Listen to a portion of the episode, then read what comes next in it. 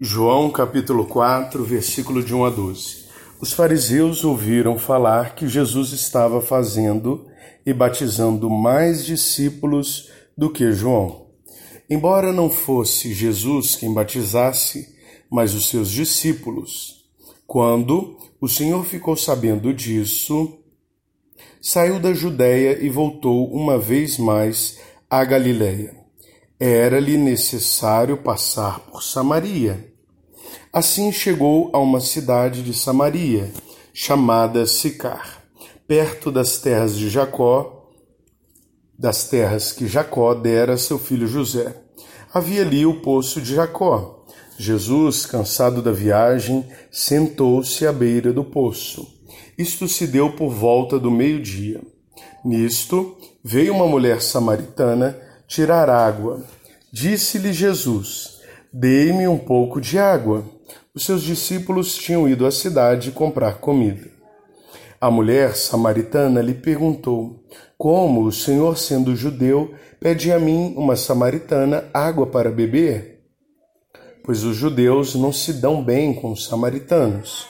Jesus lhe respondeu: Se você conhecesse o dom de Deus e quem está pedindo água, você lhe teria pedido e dele receberia água viva.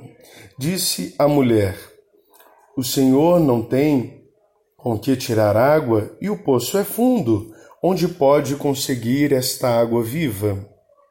Acaso o Senhor é maior do que o nosso pai Jacó, que nos deu o poço, do qual ele mesmo bebeu, bem como seus filhos e seu gado?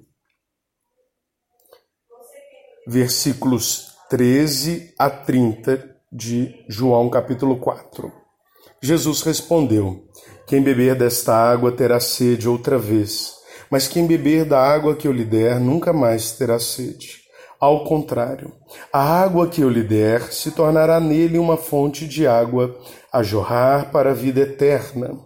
A mulher lhe disse: Senhor, dê-me dessa água para que eu não tenha mais sede, nem precise voltar aqui para tirar água. Ele lhe disse: Vá, chame o seu marido e volte. Não tenho marido, respondeu ela. Disse-lhe Jesus: Você falou corretamente, dizendo que não tem marido.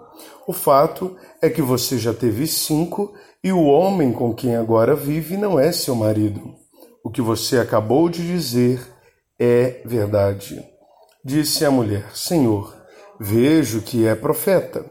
Nossos antepassados adoraram neste monte, mas vocês, judeus, dizem que Jerusalém é o lugar onde se deve adorar. Jesus declarou: Creia em mim, mulher. Está próxima a hora em que vocês não adorarão o Pai nem neste monte, nem em Jerusalém. Vocês, samaritanos, adoram o que não conhecem. Nós adoramos o que conhecemos, pois a salvação vem dos judeus.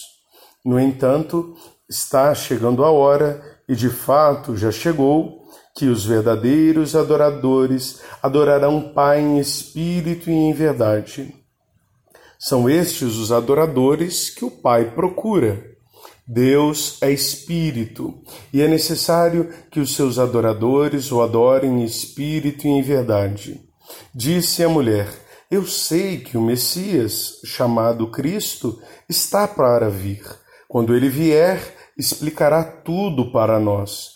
Então Jesus declarou: Eu sou o Messias, o Cristo, eu que estou falando com você.